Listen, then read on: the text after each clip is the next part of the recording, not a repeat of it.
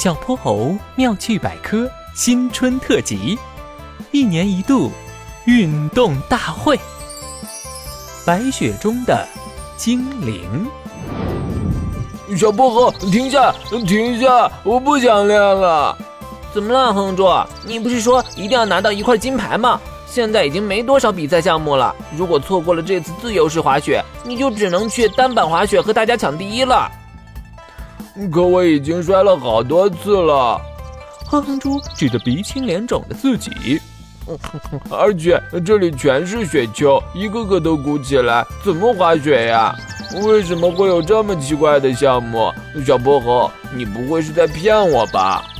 这你就不知道了吧？这的确是自由式滑雪里的一个项目，叫雪上技巧，就是要让运动员们在布满小雪丘的雪道上滑行，然后进行回转、跳跃等各种动作，对速度和技巧要求可高了呢。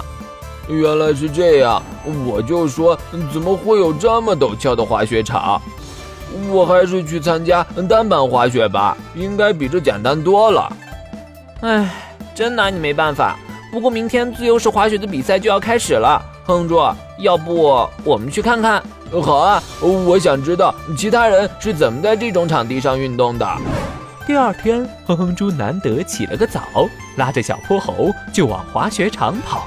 嗯嗯嗯嗯，还好赶上了，差点就错过比赛了。嗯嗯，快看，比赛要开始了！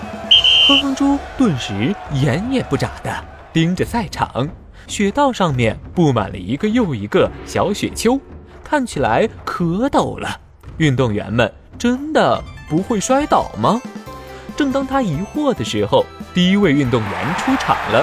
来自波波城的天鹅女士踏着滑雪板来到了雪道上，她轻盈的就像一片树叶，在一个个小雪丘边回转滑行，浑身白色的羽毛和地上的雪花融为一体。就像是一只在雪里翩翩起舞的精灵，这也太好看了吧！我要是能像天鹅小姐这么灵巧就好了。小泼猴在脑海里幻想了一下哼哼猪舞蹈时的画面。呃，算了，还是别想了。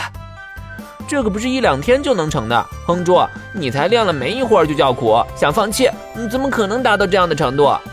哼，小泼猴，我发现还是吃饭和睡觉比较适合我。正说着，天鹅女士已经绕过了一个又一个小雪丘，来到了终点。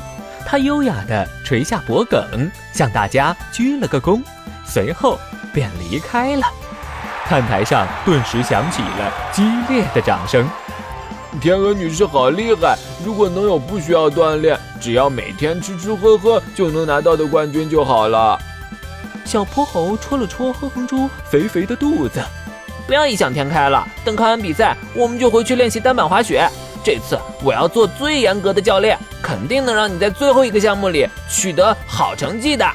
小泼猴，我能放弃吗？我不想拿冠军了。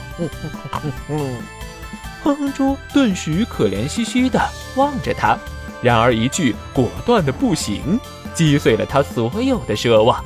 哼哼猪的快乐生活就此结束了。